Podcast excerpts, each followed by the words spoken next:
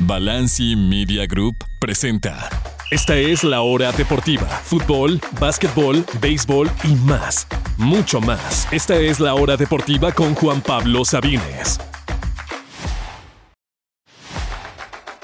Bienvenidos, bienvenidos a todos a la hora deportiva. Yo soy Juan Pablo Sabines. Bienvenidos a su programa de hoy, viernes 4 de agosto. Ya pasan de las 6 de la tarde. Tenemos muchos temas el día de hoy. Hablaremos un poquito de la League el fracaso, no solamente en la cancha, sino también el económico. ¿Por qué es que ha sido un fracaso en todos los sentidos? Este bodrio de torneo, qué es lo que ha sucedido en los últimos partidos, tanto los de ayer jueves como en los de miércoles, qué es lo que viene después también en los partidos del día de hoy. Hablaremos un poquito de eso y escucharemos las palabras de uno de los dueños de un equipo que está justamente jugando la League Cup. Hablaremos un poquito de como cada viernes el top 10. Ya se retiró Gigi Buffon. ¿Cuál es su lugar en la historia del fútbol? Pues aquí lo arrancaremos. Los 10 mejores arqueros en la historia de este deporte. Hablaremos también de la Liga Árabe. Cómo se está apropiando del mundo del deporte y en especial de los futbolistas a nivel mundial. Cómo está haciéndole para meter sus garras en todos los deportes, en especial en el fútbol. ¿Cómo y por qué está haciendo esto Arabia Saudita? Lo estaremos comentando, analizando aquí en unos minutos. Y también, como cada viernes, lo mejor del fin de semana en el mundo del deporte. Un poco de Mundial Femenil, un poco de béisbol y un poquito también de una pelea de box que vale la pena comentar. Esto es La Hora Deportiva, yo soy Juan Pablo Sabines, gracias por acompañarnos, les recuerdo que pueden escuchar toda la programación de esta emisora gratis en cualquier parte del mundo a través de Radio Chapultepec 560 AM. Estamos también en radiochapultepec.mx, en emisoras.com o bien en, en tuning.com para escuchar toda la programación de esta emisora. Y estamos, por supuesto, en Spotify, Apple Podcast, Google Podcast Breaker, su plataforma de podcast favorita. Subimos algunas secciones de la hora deportiva y en Twitter e Instagram como JP Sabines. Sin más tiempo que perder, demos inicio. Y hay fracaso tras fracaso de la Liga MX en los últimos dos días, entre miércoles y jueves. Un total ya de otros seis equipos mexicanos se han ido a casa, sumándose a los seis que ya se habían eliminado en la primera ronda. Chivas, Santos fueron las grandes sorpresas, más los Tijuanas, los Necaxas, los Pueblas, los San Luis. Y ahora en esta siguiente ronda también se han ido a casa el Pachuca, que apenas jugó un solo partido y que no pudo ni meter las manos y lo están desmantelando por completo y se va a casa tras una ronda de penales bastante insípida. El Mazatlán, que había sido una de las sorpresas y termina cayendo. Pese a que el Mazatlán había sido primer lugar, termina jugando en casa de el segundo lugar de un grupo que es Dallas y termina siendo eliminado ahí. Juárez, que había sido otra de las sorpresas en general, incluyendo el inicio de la Liga MX, no había perdido en la Liga MX, llega, enfrenta al campeón del MLS y le meten 7, 7 a 1, se va eliminado el Juárez. El Atlas el día de ayer iba ganándolo 2 a 0, un penal muy polémico marcado por el cantante Fernando Guerrero, es decir, un árbitro mexicano arbitrando a un equipo mexicano contra un gringo y termina afectando al equipo mexicano. Es un penal totalmente inexistente que termina empatando el partido para el Revolution. Otro equipo, el Atlas, que terminó primero, pero su premio fue jugar en la casa del segundo lugar en un estadio casi vacío, el Gillette Stadium, el estadio de los Patriotas. Se van a penales y termina eliminado el Atlas también ahí. Después los Pumas terminan eliminados por el Querétaro por un penal, eh, obviamente por mucho más factores, pero principalmente por un penal fallado del Toto Salvio a unos 12 minutos del final.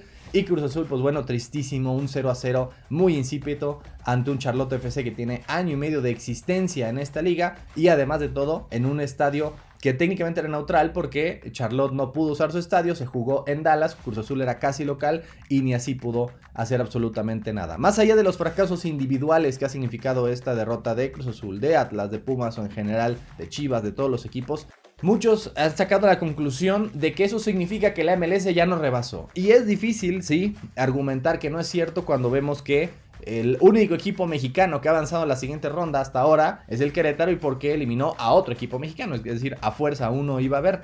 Todos los demás equipos mexicanos, los otros cinco hasta el momento que se han enfrentado a un equipo del MLS, todos han caído eliminados. Sí, dos de ellos en penales, pero todos los demás, bueno, tres de ellos en penales, todos los demás para casa. Pero esa no es la conclusión. Lo importante no es de este asunto si la MLS ya no rebasó o no. A mí me parece que es absurdo realmente concluir eso Porque el torneo que sí importa, este es un bodrio no oficial. El torneo que sí importa, que es la Conca Champions, que te da boleto al Mundial de Clubes, ese lo ha ganado México 17 de las últimas 18 veces, incluyendo este mismo año. Además de que todo está en absolutamente nuestra contra. Tenemos que jugar fuera de México, fuera de sus estadios, de sus familias, lejos de sus familias, lejos de sus ciudades, lejos de sus casas por semanas, eh, a veces viajando cientos de kilómetros en los estadios del rival, siempre o casi siempre jugando de visitante y ahora súmele que también hasta los árbitros están a su favor. La conclusión no debería ser que ya nos rebasaron porque todas las condiciones están en nuestra contra. La conclusión debería ser que es un fracaso total para la administración de la Liga MX. Y bueno, hablemos ahora, ahora sí del fracaso económicamente hablando que ha sido esta Leagues Cup. Y escuchemos para eso a Jesús Martínez, el dueño del Pachuca, co-dueño de León, explicando por qué no solamente en lo deportivo, sino también en la parte económica a los equipos mexicanos no les ha convenido en absoluto. Y hablaremos un poquito eh, ya de números después de ello. Escuchemos a Jesús Martínez en Fútbol Picante anoche, dueño del Pachuca. Primero, no es el negocio que dicen. O sea, a mí me conviene más que vuelva a la Libertadores, primero por la cuestión deportiva y segundo, nomás te voy a poner el ejemplo, por un partido de Leagues Cup, por un partido, tendríamos que jugar 10 partidos de Leagues Cup. Fíjate bien lo que te digo, Ricardo. 10 partidos de Leagues Cup jugando uno solo de Libertadores. Entonces, no confundan a la gente. Ahorita el negocio no es ese. Es un proyecto que está para que el día de mañana pueda ser un gran proyecto comercial y deportivo. Nosotros estamos convencidos de que es un gran proyecto. ¿ah? No estamos convencidos en la cuestión económica ahorita, porque es un riesgo tremendo para nosotros en cuanto a jugadores que se lastimen, en cuanto a las situaciones que se están, eh, se están manejando en cuestiones de logística, que también ahí tenemos que aprender de todo esto y, sobre todo los organizadores que son socios, tanto la Liga Mexicana como la MLS, tienen que aprender mejor en la cuestión de logística, el mejor trato a los equipos, pero es un comienzo. Ese fue Jesús Martínez, dueño del Pachuca. ¿A qué se refiere exactamente con que es un riesgo inclusive para ellos? No solamente no están ganando nada en la cancha, sino que tampoco nada en la cartera. Pues bueno, cuando hablamos de los premios económicos que da este torneo, Wow, 40 millones de dólares es el premio en total. Ajá, el premio que se va a repartir entre 47 equipos de la MLS y de la Liga MX. De hecho, la mayoría de esos 47 equipos va a ganar menos de un millón de esos 40 millones de dólares. Por ejemplo, los 15 equipos que se fueron en primera ronda, incluyendo Chivas, incluyendo Santos, Tijuana, los que habíamos dicho, solamente van a ganar 200 mil dólares. 200 mil dólares por estar en este torneo. Y no lo vean como, bueno, 200 mil dólares por un par de partidos.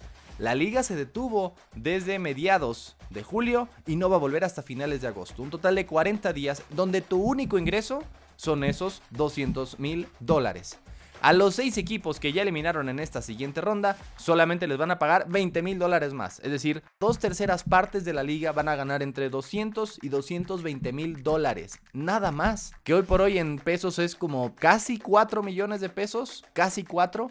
¿Saben lo que hubieran ganado esos equipos con un mes de competencia habiendo tenido sus taquillas, habiendo jugado sus partidos en sus propios estadios y además de todo, y eso es un tema que no se ha hablado mucho, otra cosa en la que están perdiendo los equipos mexicanos es en derechos de transmisión. No solamente ha sido una bofetada al aficionado mexicano en cuanto a no poder ver a su equipo en su estadio por más de un mes, a menos que vivas en Cincinnati para ver a las Chivas. No solamente es eso, para poder ver a tu equipo tienes que contratar Apple TV y los pocos, muy contados partidos que no pasan por Apple TV, que pasan por Televisa o por Azteca, es gracias a que Apple TV los cede y solamente ha querido ceder un puñado. Algunos de América, algunos de Chivas, algunos de Cruz Azul, mientras que Azteca tiene Mazatlán y el Puebla y el Atlas. Realmente ha sido muy poco lo que ha podido, ha querido ceder Apple TV. Y eso significa además que los clubes mexicanos no están obteniendo absolutamente nada de esos derechos de transmisión. No solamente se cedió totalmente, vamos a jugar en tus canchas, tú vas a tener las entradas equipo del MLS, sino que además de todo, tú vas a tener los derechos de transmisión y ahí me regalas algunas migajas de vez en cuando lo que quieras darme. Es una debacle total, no solo deportiva, sino también económica. Solamente 200 a 220 mil dólares van a ganar un total de dos equipos mexicanos, más los que lleguen a eliminar el día de hoy. Esperemos que ninguno, esperemos que los cinco avancen, pero hasta ahora solamente uno ha avanzado a la siguiente ronda. Uno nada más y es el Querétaro. Es el único, de hecho, que está en esa parte del cuadro. Es un fracaso deportivo, es un fracaso económico. Y la pregunta aquí antes de irnos una pausa, si se fueron los de la Federación Mexicana después de los fracasos de Qatar, si se fueron después de esa goleada eh, humillante ante, Estados Unidos, no debería aquí, ya que estamos viendo el fracaso de los equipos mexicanos en general, no debería entonces irse Mikel Arriola. Esto es una bofetada absoluta al aficionado mexicano, a cualquiera. No importa si al final se lo termina llevando Tigres o Monterrey o América o el León. No importa. Ya es una bofetada a la Liga Mexicana, al aficionado mexicano. Podríamos decir, dejaron lo deportivo a un lado por lo económico, pero es que ni siquiera eso, ni siquiera en lo económico les está beneficiando. Yo creo que Miquel Arriola debería poner su renuncia hoy mismo ante este fracaso y dejar de mentirle a la gente y decir que esto es un éxito porque es un insulto. Ahora sí, regresemos al tema de Cruz Azul. Eh, quiero hablar muy rápidamente de lo que está sucediendo en la máquina. obviamente muchos equipos, los que ya están eliminados, fracasaron. Pero lo de Cruz Azul ya se acumula junto con el torneo pasado. Ya son 7 partidos, llámese de la Liga MX, ya sea del repechaje del torneo pasado, los que van hasta ahora de este, más los 3 que ha jugado en esta League Cup, en donde no ha podido ganar 7 partidos sin victoria para Cruz Azul, sin victoria en los 90 minutos porque no estamos considerando los penales. Y en esos 7 partidos solamente ha podido anotar 3 goles en total. El partido de ayer fue infumable, fue terrible, tuvieron más aproximaciones, pero claramente no se han podido acoplar los refuerzos, en especial el caso de Cambindo, que jugó pocos minutos y aún así fácilmente lo rebasaban físicamente. El caso de Castaño, que tanto en el partido como en la tanda de penales falló.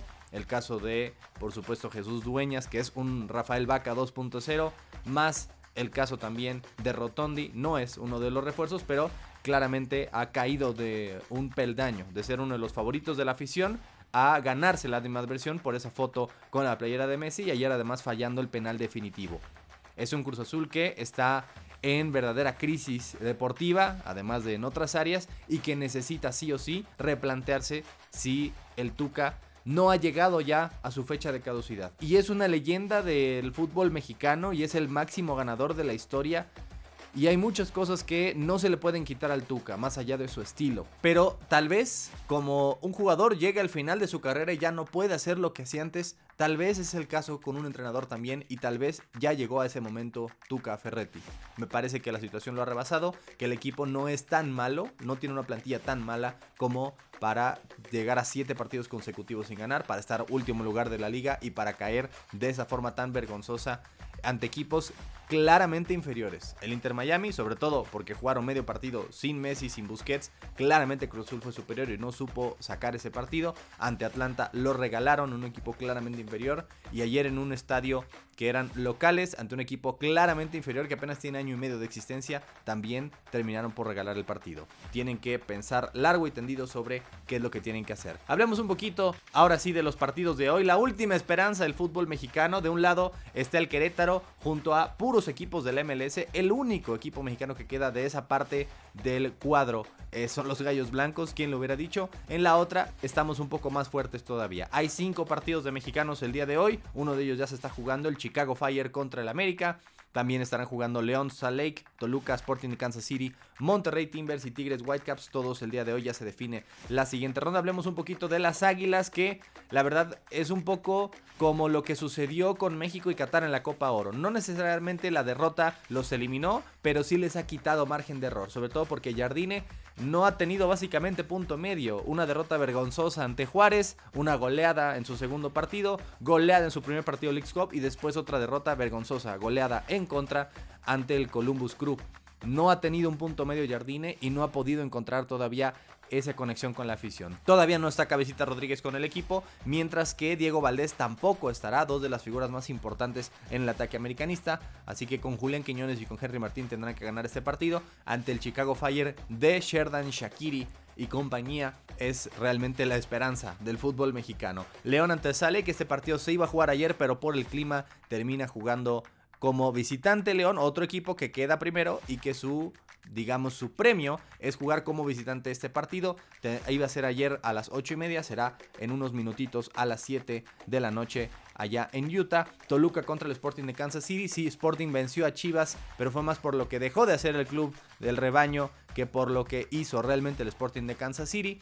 Es uno de los peores equipos del MLS en los últimos años y no me cabe muchas dudas de que Toluca deberá avanzar y que va a ser favorito. Y detenemos a los Regios. Timbers que perdió con Tigres, ahora va contra Monterrey. Monterrey que es eh, claramente el equipo favorito para mí en ese torneo, no hay ninguna duda, más que Canales ya podría estar eh, disponible por lo menos desde la banca, mientras que el campeón del fútbol mexicano, los Tigres, estarán visitando al único equipo canadiense que queda vivo, los Whitecaps de Vancouver en un partido en el que también los regiomontanos deberán ser muy favoritos. Sí, miércoles y jueves fue una debacle total de equipos de la Liga MX, pero deberíamos esperar algo muy distinto en la jornada de hoy. Esperamos que, si no todos, por lo menos cuatro de los de hoy avancen, el América, el León, el Monterrey, el Toluca y los Tigres.